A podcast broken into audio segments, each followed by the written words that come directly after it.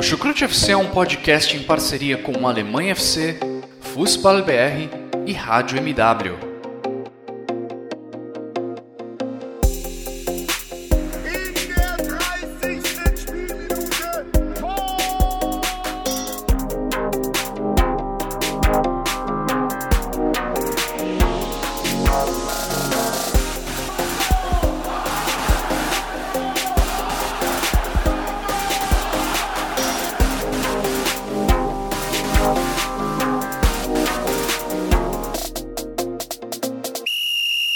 Sejam muito bem-vindos, fãs da Bundesliga. O meu nome é Guilherme Ferreira e duas boas-vindas a vocês para mais uma edição do Chucrute FC. Dessa vez para comentar sobre a 27ª rodada da Bundesliga, rodada que teve vitórias de Bayern de Munique e de Borussia Dortmund, os dois primeiros colocados da tabela, e que já vivemos a expectativa pelo grande duelo entre as duas equipes nesta terça-feira, lá no Signal Iduna Park, um confronto que pode mudar os rumos do campeonato e que promete ser um grande jogo. Vamos comentar então sobre os, os, principais momentos dessa rodada que passou e já criar um pouco da expectativa para esse grande duelo entre Bayern e Dortmund. Como de costume, tenho ao meu lado duas, dois companheiros de Chucrute FC para comentar comigo esse podcast. Primeiramente, dou as boas-vindas a Vinícius Dutra. Tudo bem com você, Vinícius? Como é que está sendo essa vida de acompanhar, de ter somente a Bundesliga para acompanhar? Olha, está sendo mais divertido e um pouco mais fácil de assistir todos os jogos, né? Da rodada, né? Tá, tá, pelo menos está tá facilitando a missão.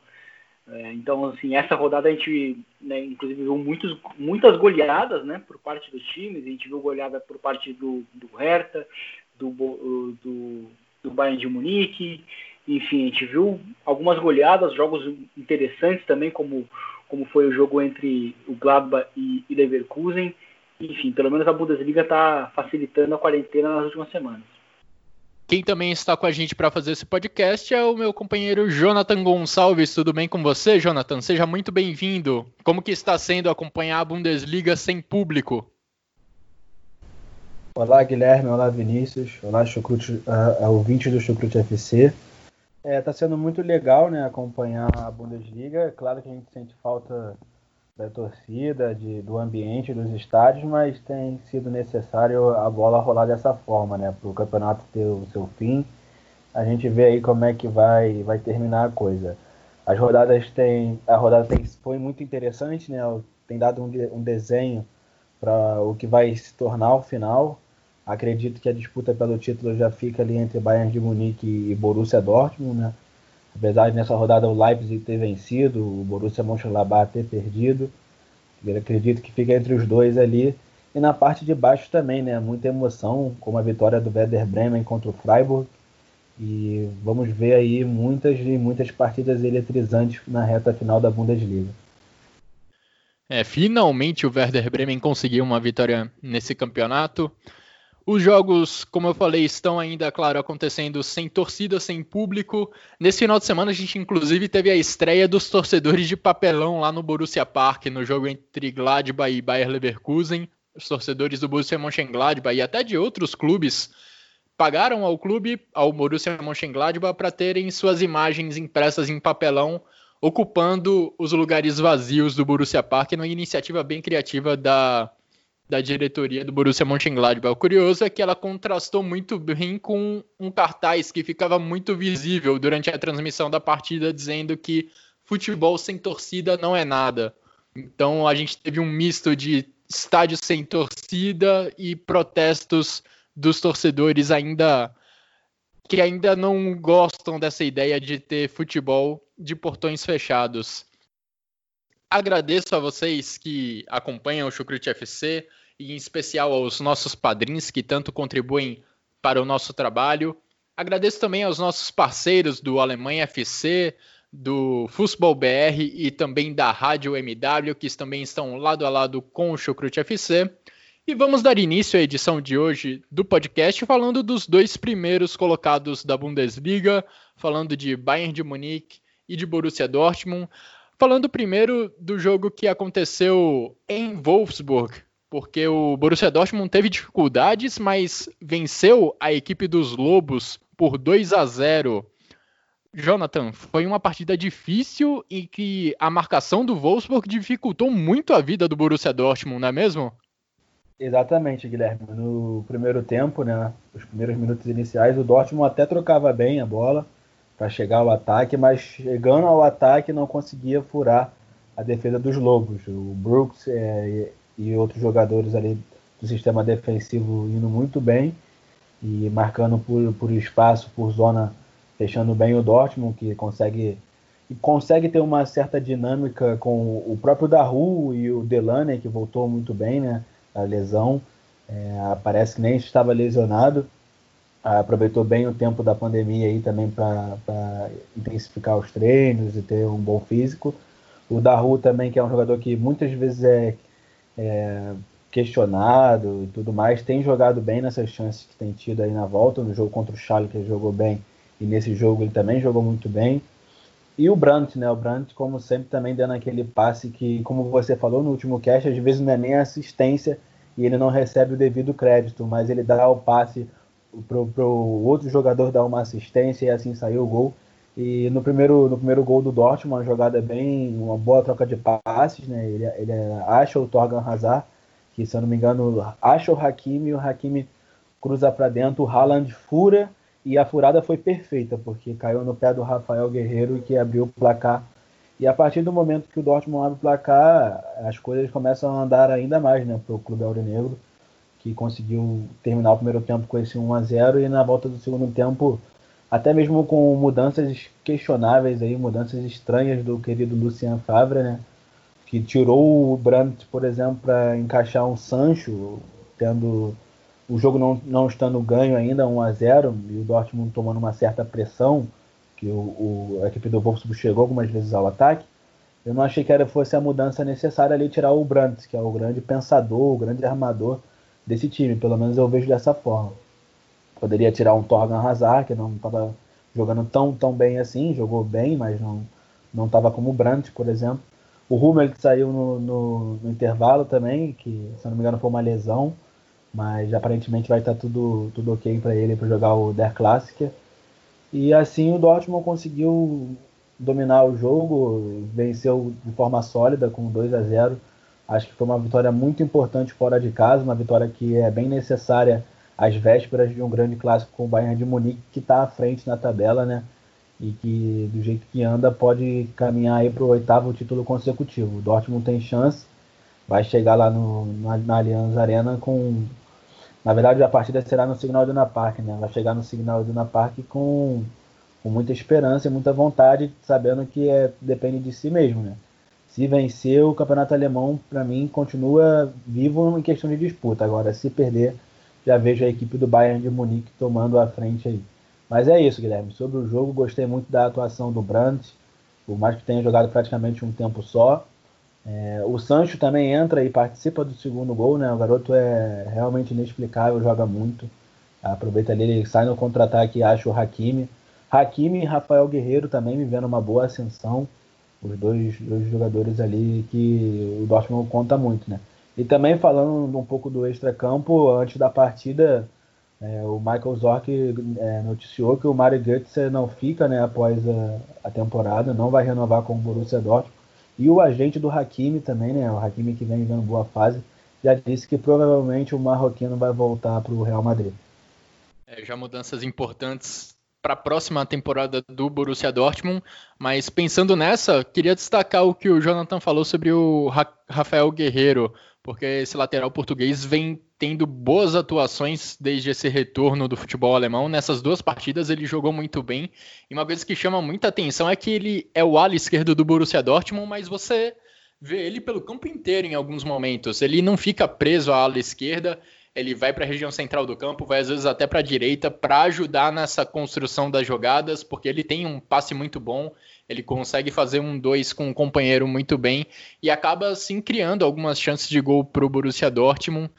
Ele inclusive aparece na área para concluir, como mostrou contra o Schalke, mostrou novamente contra o Wolfsburg, e é uma das armas que o Lucien Favre tem para quebrar defesas recuadas, defesas fechadas, como como era o caso do Wolfsburg nesse sábado. E Vinícius, uma coisa que chamou bastante atenção é que o Haaland não teve nenhuma finalização na partida. O máximo que ele chegou foi uma furada, furada no lance do gol do Rafael Guerreiro, mas além disso o atacante norueguês passou em branco que é um indício de como o Wolfsburg conseguiu limitar bastante as ações do Borussia Dortmund.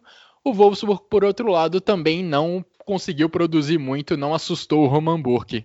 É, exatamente. É, o, o Wolfsburg, no, até antes do gol, né, é, esteve bastante sólido. Né? A gente viu, de fato, um Borussia Dortmund com, com alguma dificuldade para produzir jogadas. Até antes do gol, se a gente for ver de uma maneira geral, era uma partida com poucas finalizações. Né? Havia sido apenas duas, uma para cada lado, é, e que sem perigo, sem perigo algum.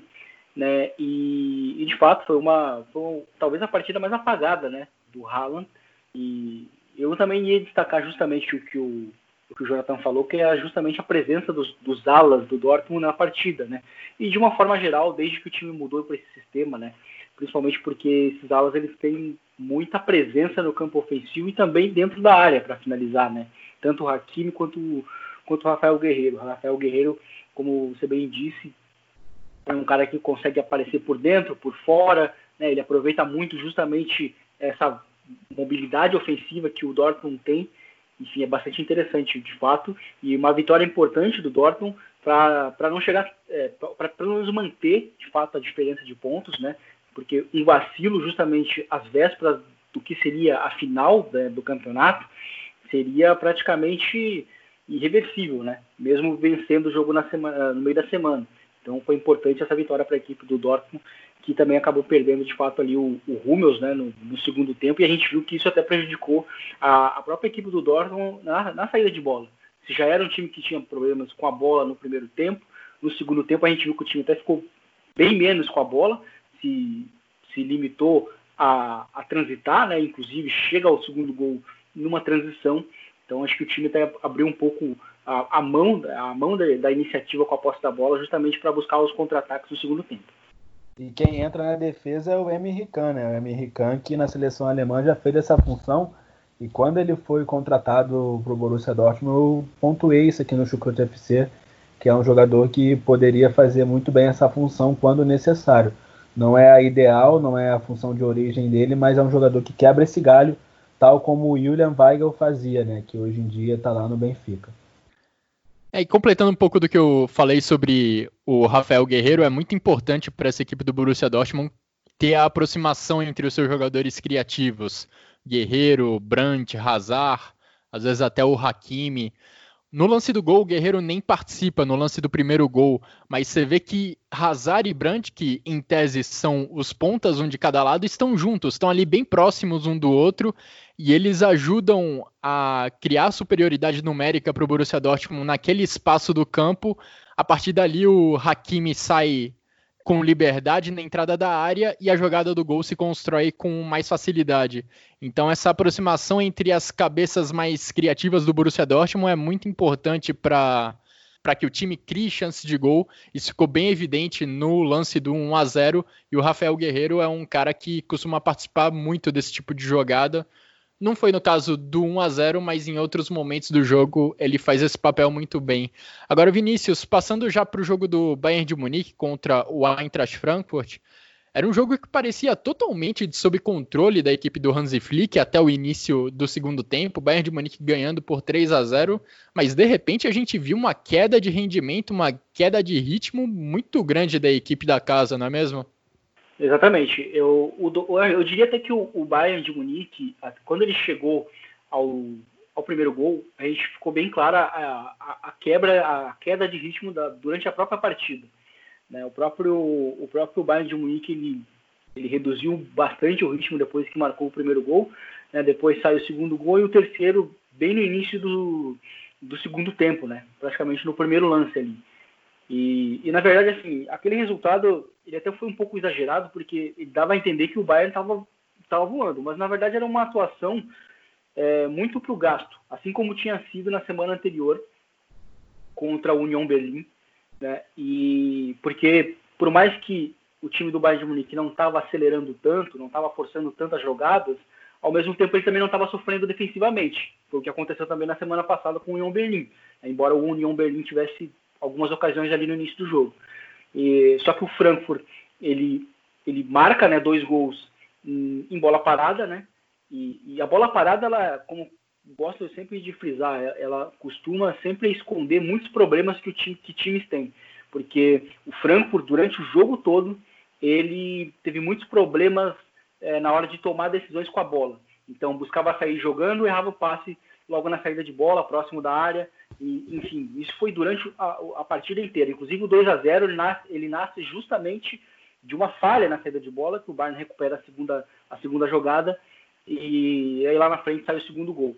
Né? Então, é, esse, esse, esses problemas com a bola, esses, esses problemas ofensivos, o, o, Frankfurt teve durante a partida inteira. Mas aí marcou dois gols logo na sequência, em bola parada.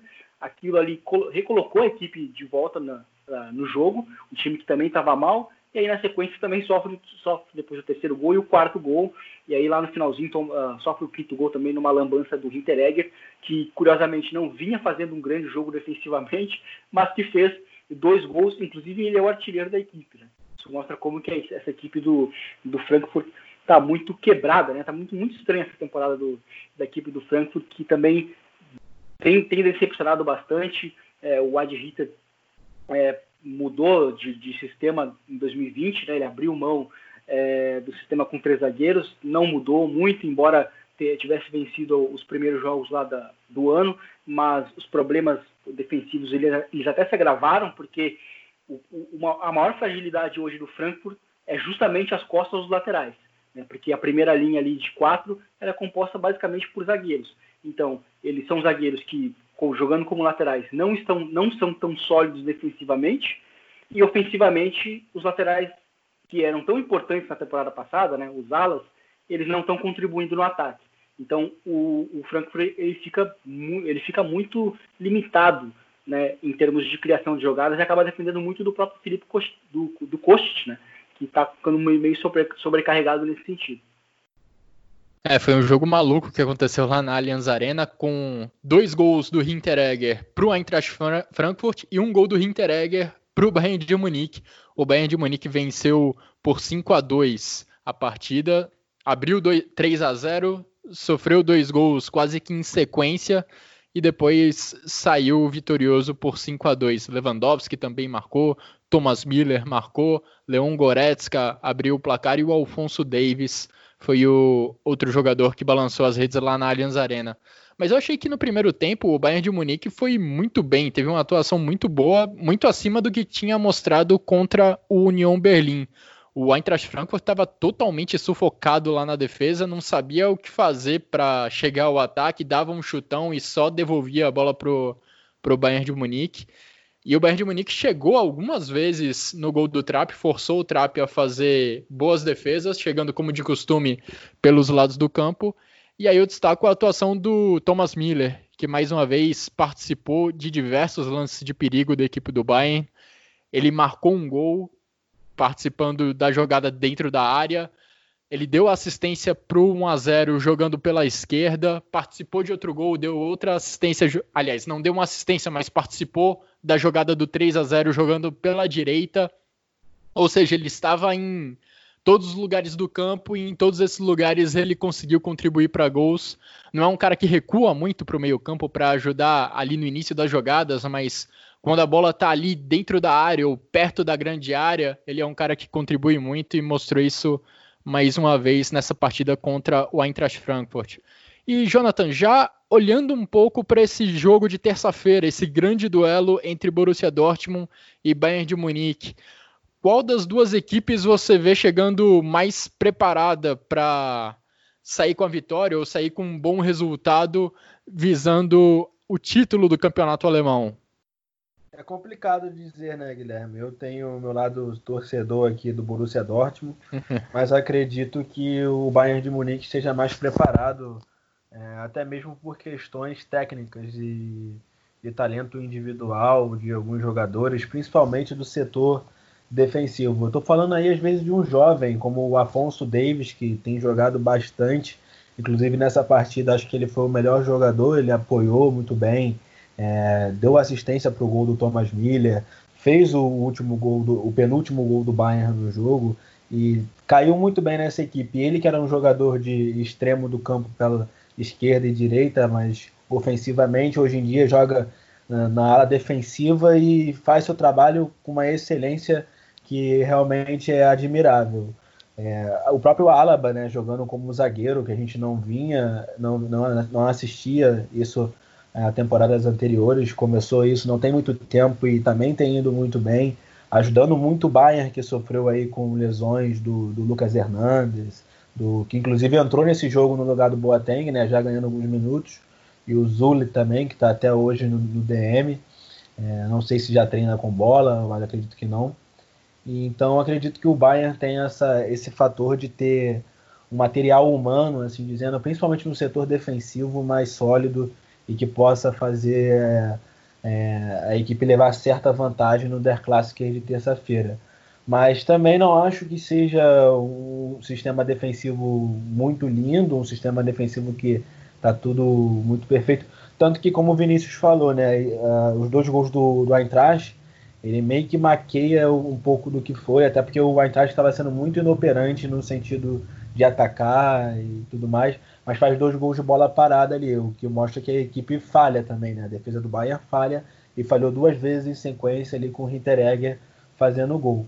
É, o Dortmund se chegar e mostrar o seu futebol, o, que pode fazer com as peças que tem, do jeito que vem jogado depois da, da, depois da volta aí do futebol é, que foi paralisado pela pandemia, o Dortmund tem chance sim de ganhar.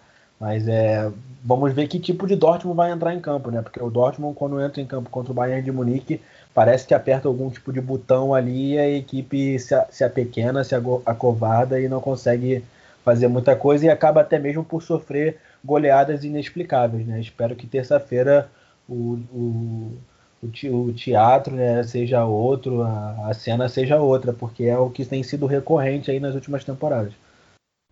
É, eu comentei que o Bayern de Munique conseguiu sufocar o Eintracht Frankfurt no primeiro tempo da partida, como nos melhores momentos do Bayern de Munique sob o comando do Hansi Flick. Mas no segundo tempo a história mudou bastante. A gente viu o Bayern de Munique dando muitos espaços para a Eintracht Frankfurt na saída de jogo. O Bayern não conseguia mais fazer como no primeiro tempo e pressionar os jogadores do Eintracht Frankfurt para eles se livrarem da bola ainda no, no campo de defesa o Eintracht Frankfurt conseguia sair da sua defesa e mesmo não conseguindo ser muito criativo, não conseguindo dominar o jogo, arranjou ali dois escanteios que por alguns instantes complicaram a vida do Bayern de Munique. Agora, Vinícius, uma queda de produção como a que aconteceu no segundo tempo da Allianz Arena pode prejudicar muito o Bayern de Munique lá no Signal Iduna Park, não é? Sim, porque porque um grande problema do Frankfurt também na partida é, de, sábado foi que o, Frankfurt também estava muito desacertado no ataque, né? Então era um time que muitas vezes acelerava muito os passes, não esperava o jogador que fosse receber o passe se posicionar para poder dar continuidade à jogada. E, e, existe uma diferença também de qualidade individual, né? Principalmente das principais peças ofensivas. E, e eu acho que também vai passar muito por quem, tá, por quem está melhor fisicamente. E eu acho que hoje quem está melhor fisicamente é o Bayern de Munique. Né? Porque a gente vê que o Witzel ainda não jogou, o Sancho não começou jogando nenhum dos primeiros dois jogos, porque claramente está com, não está bem fisicamente. O, a, a, saída do Brandt é, cedo eu enxergo também como uma maneira do Lucien Favre de preservar ele fisicamente para essa partida é, do meio de semana. Então, mas eu acho que o Bayern de Munique está um pouco mais inteiro. Por, porém, eu acho que o time tem muitos problemas defensivos, é, justamente na questão ali do Boateng. O Boateng tem feito uma volta é, bastante fraca. Na partida dele contra o União Berlim, contra o União Berlim foi, foi bastante, bastante preocupante. É, no primeiro gol, na bola parada, ele falha, ele quem perde ali a, a marcação.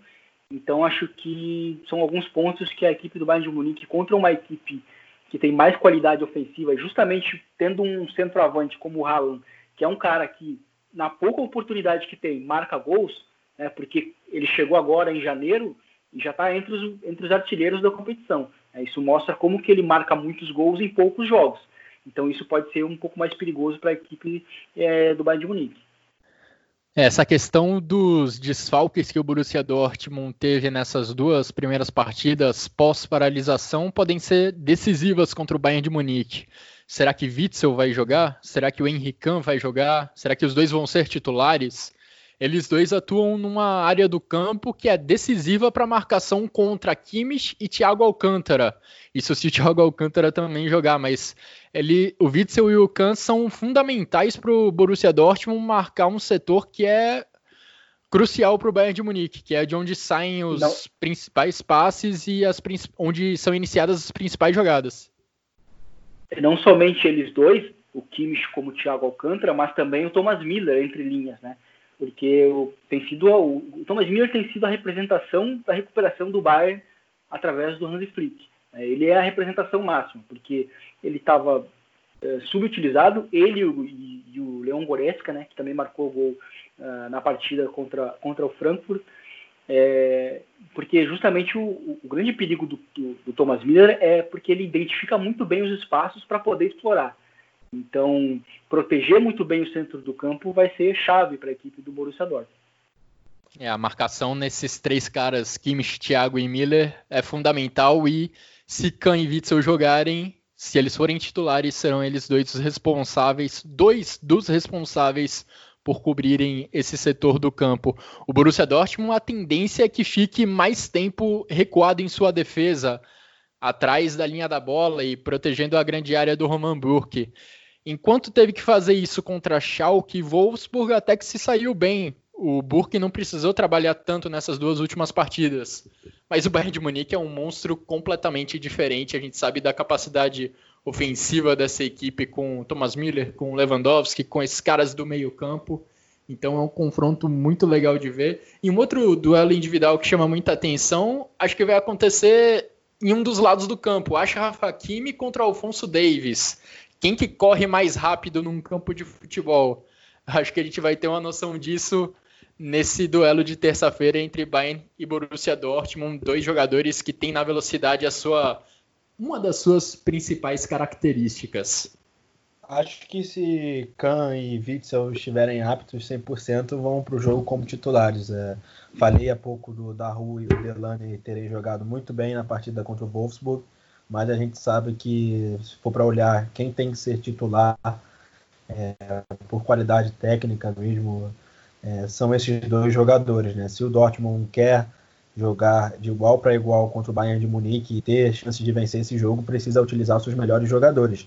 É, já não vai poder contar com o Marco Rosner, que provavelmente nem para essa temporada é, voltará. Já, já é esse o rumor que rola lá na Alemanha. O jogador não está conseguindo se recuperar do jeito que é, parecia, então deve ficar de fora. Então já, já, não, já não conta com ele, né? Que é um grande jogador. E toda vez que o Dortmund vence o Bayern, eu lembro muito bem daquele 3 a 2 do Signal Iduna Park, que contou com grande atuação do Royce, do próprio Paco Alcácer, é, o time teve coragem de ir à frente, né? E não ficar só se defendendo. Então acredito que esse é um fator primordial aí, caso os auronegros queiram vencer, que é atacar o Bayern de Munique e não ter medo. Agora, se ficar só esperando lá atrás que a defesa seja um muro, um muro e que não tome gol, eu não acredito muito nisso, até porque o Thomas Miller realmente, como o Vinícius falou, é a representação aí desse Bayern do Hans Flick, ele melhorou bastante. Até acho que se fosse na minha seleção alemã ele já teria vaga. E o Robert Lewandowski, que a gente sabe que é um artilheiro nato e não tem pena de marcar contra a sua ex-equipe, né? Então, se o Dortmund ficar nessa de se defender, não, não acho que vai ser a melhor coisa para a equipe do Luciano Fabra. É, e eu inclusive acho que o Bayern de Munique chega um pouco em vantagem, tem um leve favoritismo nesse duelo, porque eu vejo o Bayern de Munique ocupando por mais tempo o campo de ataque, empurrando o Borussia Dortmund para trás. Eu vejo que esse vai ser o cenário da partida. E se por um lado o Borussia Dortmund conseguiu suportar bem esse cenário contra Wolfsburg e Schalke, eu não vejo essa mesma tranquilidade contra o Bayern de Munique. O Borussia Dortmund tem total capacidade de contra-atacar, tem jogadores talentosíssimos para isso e tem velocidade para isso, mas o Bayern de Munique, quando está em seus melhores momentos, também tem a capacidade muito boa de pressionar lá no campo de ataque e evitar e cortar esses contra-ataques na raiz, sem permitir que eles sequer tenham começo. Então vai ser um duelo muito interessante. E os últimos cinco duelos entre Bayern de Munique e Borussia Dortmund tiveram dois cenários. Na Allianz Arena, sempre atropelo do Bayern de Munique. Três jogos e três atropelos dos bávaros. No Signal Iduna Park, considerando Bundesliga e Supercopa da Alemanha, tivemos duas vitórias do Borussia Dortmund sobre o Bayern de Munique, mas duas vitórias suadas. Vejamos como vai ser esse duelo de terça-feira, o grande duelo da próxima rodada da Bundesliga. Agora, o grande duelo que a gente teve nessa rodada, na 27ª, aconteceu lá no Borussia Park. Borussia Mönchengladbach e Bayer Leverkusen se enfrentaram num duelo importantíssimo na definição por vaga na Champions League. E o Bayer Leverkusen saiu com a vitória 3 a 1 com uma nova grande atuação de Kai Havertz, o novo falso 9 do futebol mundial, Vinícius. É, exatamente, está sendo uma, uma grande solução após as lesões, né? Lesão do, do, do Kevin Volland, que, que, vinha sendo o grande jogador do time na temporada, porque o, o Havertz até não fez um grande primeiro turno, né? Mas virou o ano ali, fez a partir do segundo turno. Ele vem sendo talvez um dos melhores jogadores né, da, da temporada. Ele está envolvido em praticamente todos os gols é, da equipe do, do Leverkusen, né, marcou o primeiro gol, né, marcou o primeiro gol contra, com, contra o Gladbach, enfim, e, e, e, além de ser letal na área, né, ele tem esse entendimento também do espaço para lançar os companheiros. Por isso que ele é muito perigoso. Né? Então, está se tratando aqui de um jogador de fato que é muito talentoso. É, e sobre a partida, eu achei que assim, o primeiro tempo foi de, de grande superioridade né, por parte do, do Leverkusen. E esse jogo, ele de fato foi interessante porque é, é, é, se tratava de duas equipes que fizeram boas apresentações na primeira, na primeira rodada depois do retorno. Né? E, mas o primeiro tempo foi de um, uma grande superioridade da, por parte do, do Leverkusen, né? muito por conta da pressão sem a bola. A gente viu que a equipe do, do Gladbach teve muita dificuldade para sair jogando, tanto que no primeiro tempo não se viu muitas, não se viu ocasiões, né, diretamente do, do Gladbach, a não ser bem no finalzinho ali do primeiro tempo, tanto que aí no segundo tempo a, o, o, Marco Rose ele até muda o sistema, ele espelha, né, o, o mesmo sistema do, do Leverkusen, né, o 3-4-3, e com o Churran agora jogando como um, como um atacante centralizado, o Plea aberto, né, pelo lado esquerdo. E, e, tanto que a equipe do a equipe do Leverkusen estava muito focada nos jogadores, né? Que não, mas não for, mas não pressionava o goleiro. Né? Então o Sommer, se a gente for olhar bem para o lance do, do, primeiro gol, do, do, empate do 1 a 1, ele ele é quem quem cria a jogada, né? Porque ele lança o, o, o Churran, que mais tarde lá na área acaba marcando o gol. Então isso foi bem importante. E aí justamente quando quando parecia que, que, que a equipe do Gladbach voltaria para o jogo, né, nasce o segundo gol do, do Leverkusen, né, e aí a equipe do Leverkusen não consegue mais, mais voltar para o jogo. Acho até que, inclusive, é, esse segundo tempo ele é muito a representação do, de uma maneira geral do segundo tempo dos jogos após essa pausa.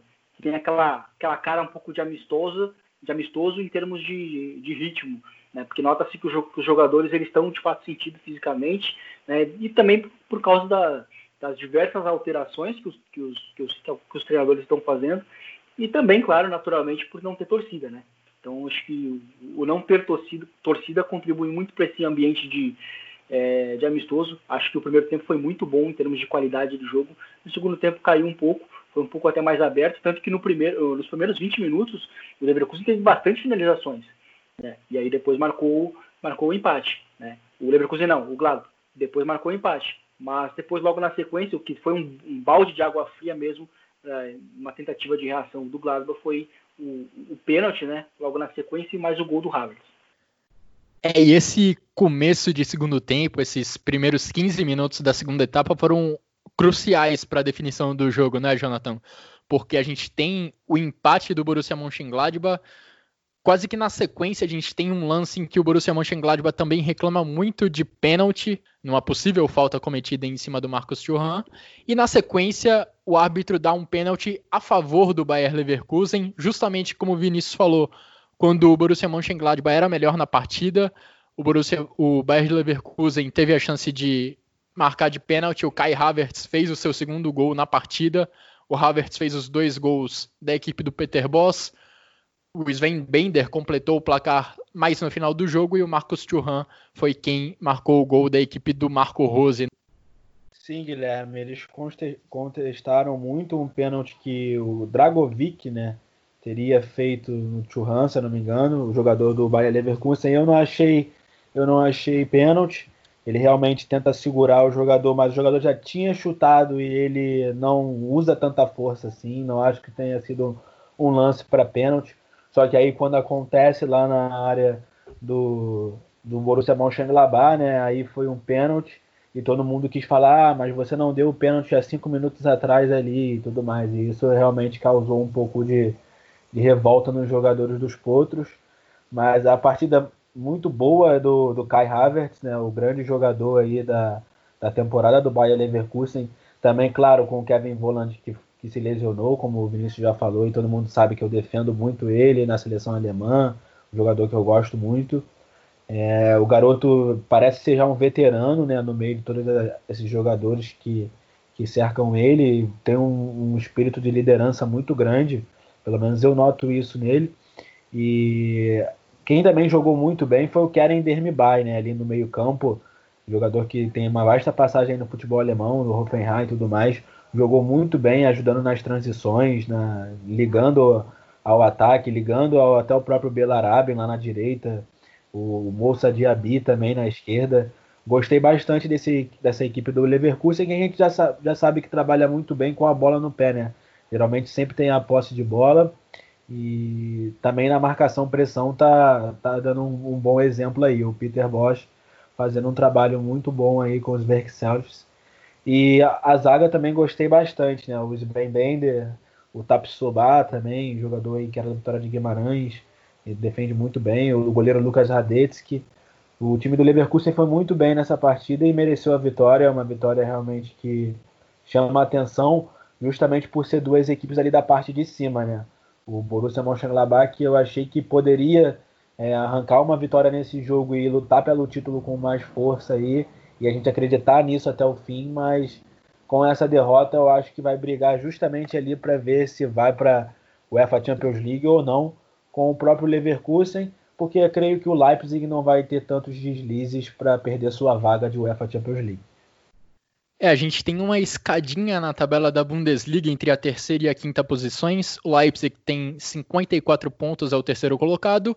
O Leverkusen tem 53 pontos. E com a vitória no Borussia Park, ultrapassou o Gladbach, que está com 52 pontos. Falando um pouco do jogo, foi, eu achei uma partida sensacional que aconteceu lá no Borussia Park porque foram duas equipes que mostraram muita disposição, como de costume, já mostram muita disposição para marcar ferozmente o adversário, marcar a saída de bola. E foi o que aconteceu nessa partida. As duas equipes muito, muito dispostas a tirar a bola do adversário já no campo de ataque. Só que quem executou melhor a sua estratégia no primeiro tempo foi o Bayer Leverkusen, muito em razão do Demir Bay, que foi citado pelo Jonathan, e também do Charles Arangues, que para mim, teve uma atuação muito boa. Os dois, Demirbay e Arangues, eram os principais responsáveis por fazer o Bayer Leverkusen sair da defesa, escapar dessa armadilha do Borussia Mönchengladbach e acionar os seus jogadores de ataque, o Belarabi, o Diaby e o Kai Havertz. Só que aí no segundo tempo, como o Vinícius lembrou, o Marco Rose fez uma mudança importante, uma mudança tática que espelhou a formação do Peter Boss. O Borussia Mönchengladbach passou a jogar também num 3-4-3, digamos assim. Os alas, o Ben Sebaini e o Leiner, passaram a marcar bastante lá na frente também, e isso acabou matando um pouco a saída de jogo do Bayer Leverkusen. Arangues e Demirbay apareceram muito menos na segunda etapa, e aí o controle do jogo passou para o Borussia Mönchengladbach, que contou com um Marcos Thuram muito inspirado. Ele não só fez o gol numa bela jogada dele do Plea, como também criou outras oportunidades. No lance que o Borussia Mönchengladbach reclama de pênalti, ele foi muito bem carregando a bola até o ataque. E se o Borussia Mönchengladbach tivesse um resultado melhor nesse duelo, seria muito em função do jovem atacante francês. Tivemos um outro grande jogo nessa rodada. De equipes que não estão na parte de cima da, da tabela, não brigam tanto por competições europeias, mas é, era um derby, era o derby de Berlim entre Hertha Berlim e Union Berlim, a segunda vez que essas equipes se enfrentam na história da Bundesliga. No primeiro turno, o Union Berlim venceu por 1 a 0, mas dessa vez, jogando no Estádio Olímpico, o Hertha saiu com a vitória e com uma grande vitória, vitória por 4 a 0, com gols de Ibisevic, Matheus Cunha novamente marcou, Boiatá também fez o seu gol e Luque Bacchio foi o quarto a marcar pela equipe do Hertha. Um grande, uma grande vitória da equipe do Hertha Berlim, Vinícius, que agora, sob o comando de Bruno Labadia, dois jogos e duas vitórias. É, justamente, porque o Bruno Labadia, ele chegou justamente para trazer essa estabilidade que o Hertha precisava, né? Porque o Hertha, nesse primeiro ano pós-Paul Paul Dardai, que foi o cara que é, consolidou o Hertha como aquele time chato, né? De se enfrentar sempre na, na Bundesliga, sobretudo nos, nos jogos mais é, específicos, assim, contra Bayern de Munique e, e Dortmund, né? Ele, ele dava muito trabalho, né? Nesses jogos mais isolados embora a gente não viu na prática, por exemplo, uma, através de uma conquista numa vaga da Champions League, isso acontecer porque faltou elenco, né? Faltou um pouco de oxigênio no final das competições, mas era um time sempre muito competitivo. Aí no início da temporada o time começou bem mal com, com o Ante Kovic, que depois saiu, né? Daí chegou o Klinsmann, que, que implodiu de vez todo o cenário do Hertha Berlim, justamente no momento em que o Hertha é, fez algumas contratações é, de um pouco mais de peso, né, por tamanho do time, o Piontek, o próprio Matheus Cunha, e, e, na verdade o time estava regredindo. Então chegou justamente o Bruno Labadia, que é, que é justamente o técnico perfeito para esse tipo de situação, porque ele se notabilizou talvez nessa década como esse cara de segurança para ou livrar os times de rebaixamento ou para conseguir uma permanência se o time for, é, for um time decente, como foi o caso do Wolfsburg no ano passado. O Wolfsburg no ano passado estava com até com um certo receio de ficar muito próximo da zona de repescagem e ele permaneceu justamente para fazer uma campanha de segurança. E aí no final das contas ele conseguiu inclusive uma vaga na, na, na Europa League, né? Então ele chega justamente para trazer essa instabilidade. O primeiro tempo eu acho que eu acho que já foi muito bom, já foi bom né, da equipe do Hertha Berlim, que só conseguiu de fato marcar o seu gol no segundo tempo, mas eu acho que assim, tipo, é um time que não sofreu ocasiões no primeiro tempo, em nenhum momento do, da equipe do, do União Berlim, que eu acho que está começando a sofrer uh, por causa da, da, da, da, pausa, porque era um time que, que também tava, dava muito mais trabalho do que estava dando. Então acho que a gente viu novamente um, um União Berlim que criou muito, muito pouco ao longo do jogo. E, e, e a gente viu de novo um Hertha Berlim que cria muito a partir dos zagueiros, na bola longa, buscando o Ibisevic, que foi o cara que participou, né, marcou, marcou o primeiro gol, depois deu mais duas assistências, uma para o Luque e a outra para o próprio Matheus Cunha. Então ele, ele é esse cara que aparece muito bem de costas, o, o, o Dárida também jogou muito bem no centro do campo, né, porque ele começou jogando é, ao lado do próprio Ibisevic, e aí o, ele foi ele ia invertendo com, com o Matheus Cunha, que começava muitas vezes aberto, aí depois se tornava o segundo atacante. Então foi, foi um jogo que, do ponto de vista tático, até foi interessante nesse sentido, né? e o segundo tempo foi de fato a, consolida a, foi a consolidação do, do que vinha acontecendo ali, né? com, com, com o Darda muito bem no centro do campo, Matheus Cunha é, sendo decisivo né? e fazendo jogadas de efeito uh, nos metros finais, mas eu acho que o grande cara da partida, mais uma vez, assim como foi no jogo contra o Hoffenheim, foi o Bizevic, né? sendo, esse cara para fazer o pivô, que dá muito trabalho para os zagueiros e ativa os companheiros e facilita a chance de gol. Os três atacantes do Hertha Berlim tiveram uma boa atuação, mas o Ibzevic realmente se destacou entre eles. E Jonathan, Matheus Cunha novamente marcando o quarto jogo consecutivo que ele deixa a marca dele pela equipe do Hertha Berlim vem se mostrando uma boa contratação para a equipe da capital. Com certeza, o Matheus Cunha é um jogador que tem um talento muito bom.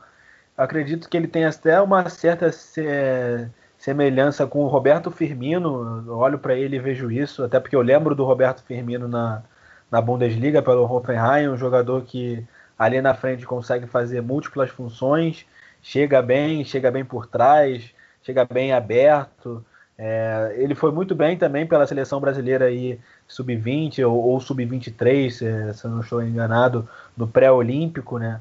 E também chamou muito atenção. E no Hertha Berlim ele está conseguindo ganhar um certo espaço, né? Que o Leipzig tem mais jogadores ali naquele setor do campo, é, mais, é, era mais disputado até mesmo para ele ganhar minutos como, como titular, né? Tinha mais disputa. No Hertha Berlim ele já ganha mais espaço e está conseguindo mostrar aí o seu talento. Um jogador realmente que, quem sabe aí no futuro é de vestir a camisa principal da seleção brasileira. É, o, o Hertha Berlim jogou bem, o, como você já falou, os três da frente foram muito bem. O Luque Bacchio também é um jogador que chama atenção pela sua velocidade, a forma que chega de um campo a outro. É, gostei muito do Marvin Plattenhardt, o lateral esquerdo que já teve passagens para a seleção alemã, jogou a Euro 2016. Ele deu dois cruzamentos para gol nesse jogo, né? Dois cruzamentos na cabeça, um do Ibisevic e outro do Boiatá. É, o próprio Hertha que já, já havia já tinha visto o Maximilian Mittelstadt na, na rodada passada, né, dar um cruzamento muito bonito para o gol do, do Ibisevic contra o Hoffenheim. E nessa rodada vejo mais uma vez pelo, pelo setor esquerdo do campo é, eles cruzando muito bem ali, achando jogadores dentro da, da área para marcar. É, o Bruno Labadia, é que o Vinícius já falou, fez um trabalho muito bom no Wolfsburg, não conseguiu, não quis né, continuar na época, e hoje em dia chega aí ao Hertha Berlim para dar uma estabilidade. E foi uma vitória que, se você parar para ver, até mesmo na tabela foi muito importante, né? Que as duas equipes estavam ali pertinho. Agora o Hertha abre quatro pontos de diferença para o Union. O Hertha em 11 primeiro e o Union 13 terceiro. E o Union corre é, riscos ali até mesmo de ver o playoff da, de rebaixamento se aproximar. E o Reta já, digamos que exorcizou um pouco esse medo ali do fantasma da, da zona de rebaixamento. Né? É, e quem, quem também foi muito bem foi o próprio Toro, Toro Nariga, né? O zagueiro. É, inclusive o, o primeiro gol surge dele, né? Ele faz um passe ali, encontra o Dárida entre linhas, e aí o Dárida abre mais tarde pro, pro Plattenhardt que cruza, né? Outro jogador que que até minutos antes do gol ele criou, ele iniciou uma jogada de uma forma muito parecida, também novamente encontrando o Dárida, né, é, entre linhas, então acho que é um, é um jogador para a gente ficar de olho. Ele já, ele já também já tinha feito boas apresentações na temporada passada, aí ele perdeu algum tempo por, por conta de lesão. É um zagueiro que, que atua muito bem com a bola e nesse sistema do Bruno Labadia, em que os zagueiros eles até têm mais importância que, o próprio, que os próprios meio-campistas em saída de bola, tanto que a gente pode ver que o, o Grujic e o, Skel, e o Skelbrad, eles não participam tanto da, da elaboração, então é, muito da ideia do, do, Bruno Labadia parte dos zagueiros buscando os laterais e os pontos, então é um, é um time também que busca muitos lados do campo na hora de atacar, e, e o, Toro, o Toro Nariga fez novamente um jogo muito interessante. Ele e o próprio Boiatá, né? Os dois foram muito bem ali na zaga e chama atenção porque Falta aí na zaga do Hertha Berlim o titular Niklas Stark, que está lesionado né, e não, não jogou nessa partida, mas vê aí os seus companheiros fazer uma boa partida. Agora, uma coisa que a gente sentiu bastante falta, em especial nesse derby de Berlim, é o público. É claro, faz falta em todos os jogos de futebol, na Bundesliga, mas em especial nesse jogo, nesses derbys, a gente viu no primeiro turno como a torcida fez festa. Aliás, alguns momentos até de em que jogaram rojões no campo, que, enfim, acho que passaram um pouco dos limites. Mas no estádio olímpico que nem sempre recebe a capacidade máxima, é uma exceção à regra da Bundesliga, a gente teria estádio cheio para ver esse derby entre Hertha e Union, e é uma pena a gente ver esse estádio vazio para ver esse confronto pela primeira vez na história da Bundesliga sendo jogado no Estádio Olímpico de Berlim. E como o Jonathan também mencionou, o Union Berlim começa a se aproximar de uma zona perigosa da tabela. São três derrotas consecutivas da equipe do Urs Fischer tem outras equipes que também estão ali nessa, nessa região da tabela, mas que estão numa sequência ruim e podem também ser ameaçadas pelo rebaixamento, não é mesmo? Sim, é o caso do Mais, né? O Mais também não vem numa, numa sequência tão boa, vem de dois empates e uma derrota, e é um time que a gente não entende muito bem qual é a do Mais, né? Eu acho que muitas vezes o, o Mais, ele, muitas vezes ele está numa situação mais confortável, porque os times que estão na zona de rebaixamento, ou na, na zona de pescagem estão numa situação muito pior que a dele. Então ele acaba meio que se livrando por, por conta disso. Né? Então, assim, se a gente olha hoje para a situação do Bremen, que venceu né, na rodada contra o Freiburg, que também eu acho que foi, de certa forma, prejudicado por, por essa pausa, porque era também um time muito físico, era um time que dependia muito do estar jogando semanalmente, né? E, e o Bremen fez um bom jogo, bom jogo mesmo é, no primeiro tempo, que foi até um pouco mais equilibrado em termos de posse de bola e, e ocasiões também, mas no segundo tempo também quando virou mais um ataque contra a defesa, mas eu digo mais no cenário mesmo de, de ter a bola mesmo, porque a equipe do Freiburg só foi criar chances de perigo mesmo lá mais para o final, né? Quando, é, lá nos últimos minutos. Então, a equipe do Bremen foi importante vencer esse jogo, né, porque a equipe do, do, do, do, do Fortuna é, empatou. Né? Então, conseguiu reduzir a diferença, sendo que a, o próprio Bremen tem um jogo a menos, e esse jogo a menos é justamente, é justamente contra o Frankfurt, que também vem numa queda né, de desempenho. É um time que está muito mal, e que também está bastante próximo do próprio Mais, que é o primeiro time fora da zona de repescagem. Cinco derrotas consecutivas do Eintracht Frankfurt é uma equipe que também vem se colocando numa situação bem ruim na tabela. União Berlim tem 30 pontos, Frankfurt tem 28, o Mainz 27 e aí o Fortuna Düsseldorf, o time da zona do, da repescagem tem 24, 3 pontos acima do Werder Bremen. Werder Bremen e a Eintracht Frankfurt, como destacou o Vinícius, tem um jogo ainda por fazer, vão se enfrentar mais à frente no campeonato. Trazendo mais informações sobre os demais jogos dessa rodada, tivemos no sábado esse Freiburg e o Werder Bre contra Werder Bremen, que o Vinícius já passou, já destacou em seu comentário. Vitória do Werder Bremen com gol de Leonardo Bittencourt. E finalmente o Werder Bremen ganhou. Foi a primeira vez desde janeiro, quebrando uma sequência de sete jogos seguidos sem vitória na Bundesliga seis derrotas aconteceram no caminho da equipe de Bremen. O Freiburg saiu com a derrota, mas pelo menos já tem mais pontos nessa temporada, 37, do que na temporada passada. Somou 36 pontos no campeonato inteiro. Paderborn e Hoffenheim se enfrentaram e ficaram no empate em 1 a 1. Skov abriu o placar para os visitantes do Hoffenheim e Srebny empatou poucos minutos depois, os dois gols da partida nos 10 minutos iniciais, placar final de 1 a 1 entre Paderborn e Hoffenheim. Já nesse domingo, a derrota do Schalke 04 para a equipe do Augsburg. Schalke 04 numa sequência terrível no campeonato. Eduard Loven, Sarensen Bazé e Córdova anotaram os gols da equipe do Augsburg. O Schalke 04 já não vence na Bundesliga há nove rodadas e está em queda livre. Nesse período, nessas nove rodadas, foram dois gols a favor e 22 gols contra. Já o Augsburg se recuperou após vir de quatro rodadas consecutivas com derrota. Nesse sábado a gente também teve um massacre do RB Leipzig contra a equipe do Mainz. 5 a 0 para o RB Leipzig com hat-trick de Timo Werner. No placar agregado dessa Bundesliga, somando o resultado dos dois confrontos entre Mainz e Leipzig, 13 a 0 para a equipe de Julian Nagelsmann. E fechando a rodada, tivemos Fortuna Düsseldorf e Colônia empatando em 2 a 2. Na semana passada, o Colônia abriu 2 a 0 e sofreu o empate.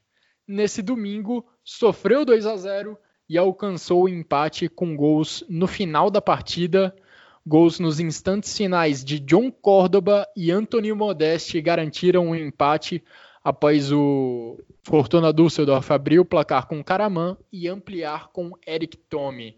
Algum destaque dessas partidas, Vinícius, Jonathan?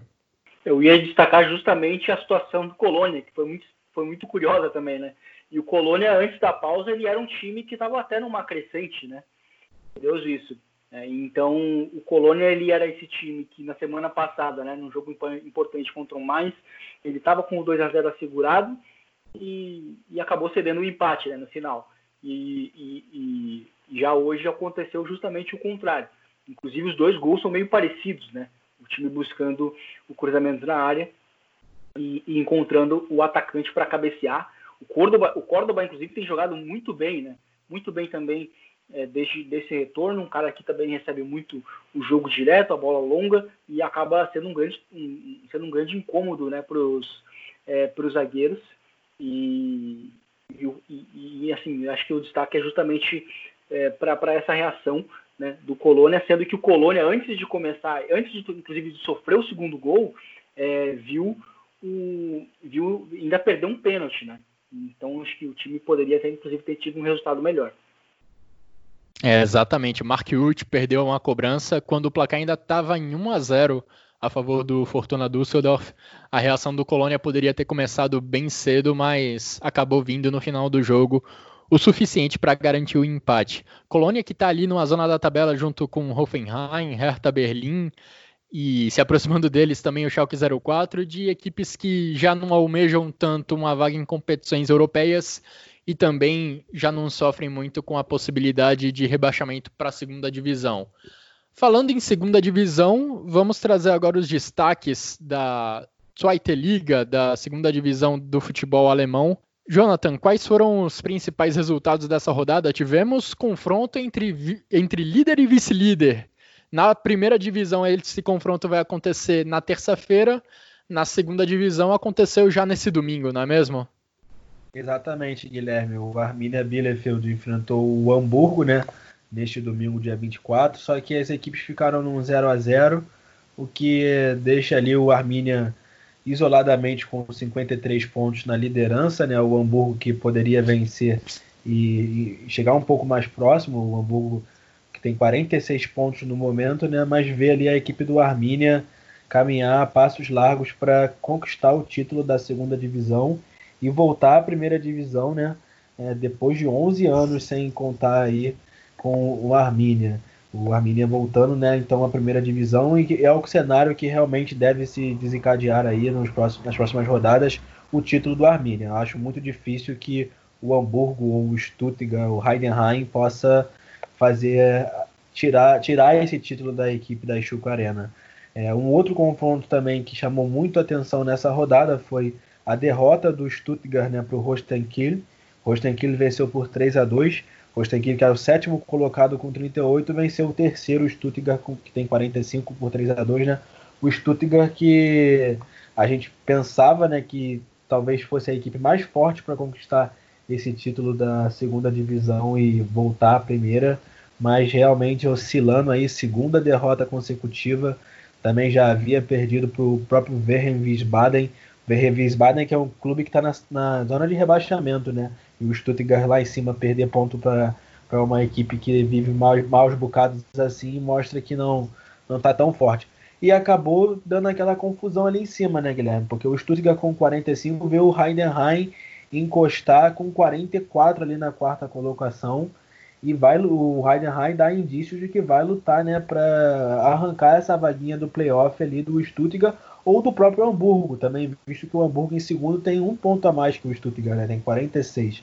Então, o final ali da Zweite Liga, da segunda divisão, vai ser baseado praticamente nessas quatro equipes ali em cima, com o Arminia sendo campeão e o e Hamburgo, Stuttgart e Heidenheim lutando aí para ver quem vai pegar a vaga de acesso e a vaga do playoff, né? Então, esses foram os grandes resultados assim que a gente pode dar como destaque da Zweite Liga.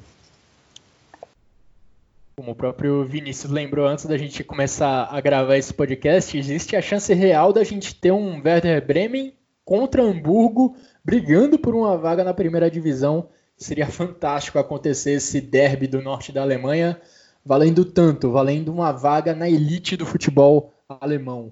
Chegando à parte final do nosso podcast do Chucrute FC dessa semana, Vamos trazer para vocês os nossos destaques individuais e o golaço da rodada, começando por você, Vinícius. Para você, quais jogadores tiveram as principais atuações individuais e qual foi o golaço do final de semana na Bundesliga?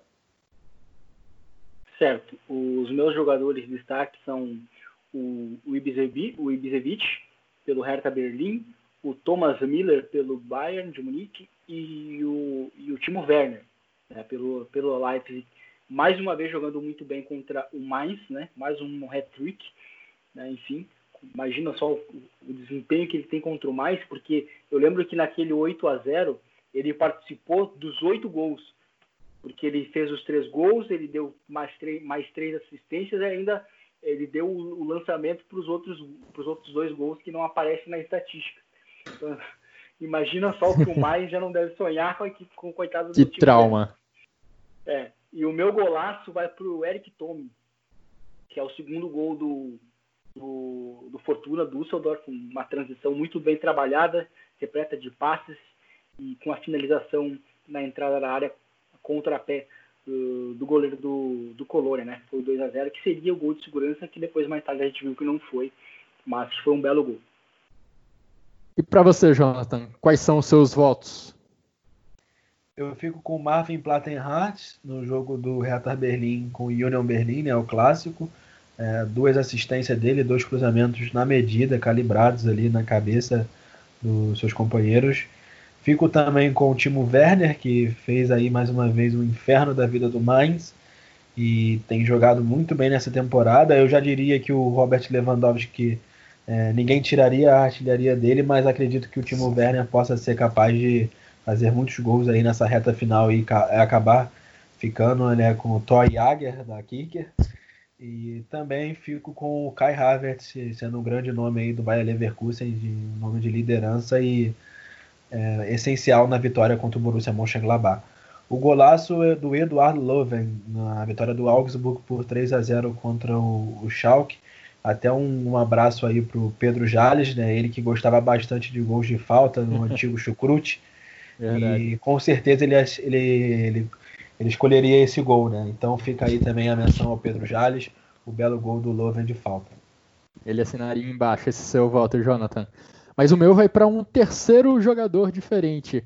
Para mim, o gol da rodada foi do Timo Werner, o segundo dele na partida, mas foi o Timo Werner quem menos contribuiu na jogada. O Campbell construiu quase que o gol inteiro, que ainda teve um toque refinado de calcanhar do Incunco, e o Werner só precisou empurrar a bola para o gol. A jogada coletiva foi muito bonita, por isso para mim o gol do Timo Werner, o segundo dele contra o Mainz, foi o mais bonito da rodada.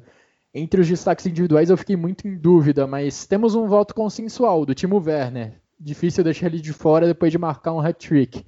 Para mim, Timo Werner, Thomas Miller e Marcos Churran foram os principais jogadores da rodada. Menção honrosa para o Arangues e para o Ibisevic, que também tiveram ótimas atuações. E com isso a gente termina a edição de hoje do Chucrute FC, em que resumimos a 27 rodada da Bundesliga e já lançamos um olhar para esse grande duelo entre Bayern de Munique e Borussia Dortmund que acontece na terça-feira.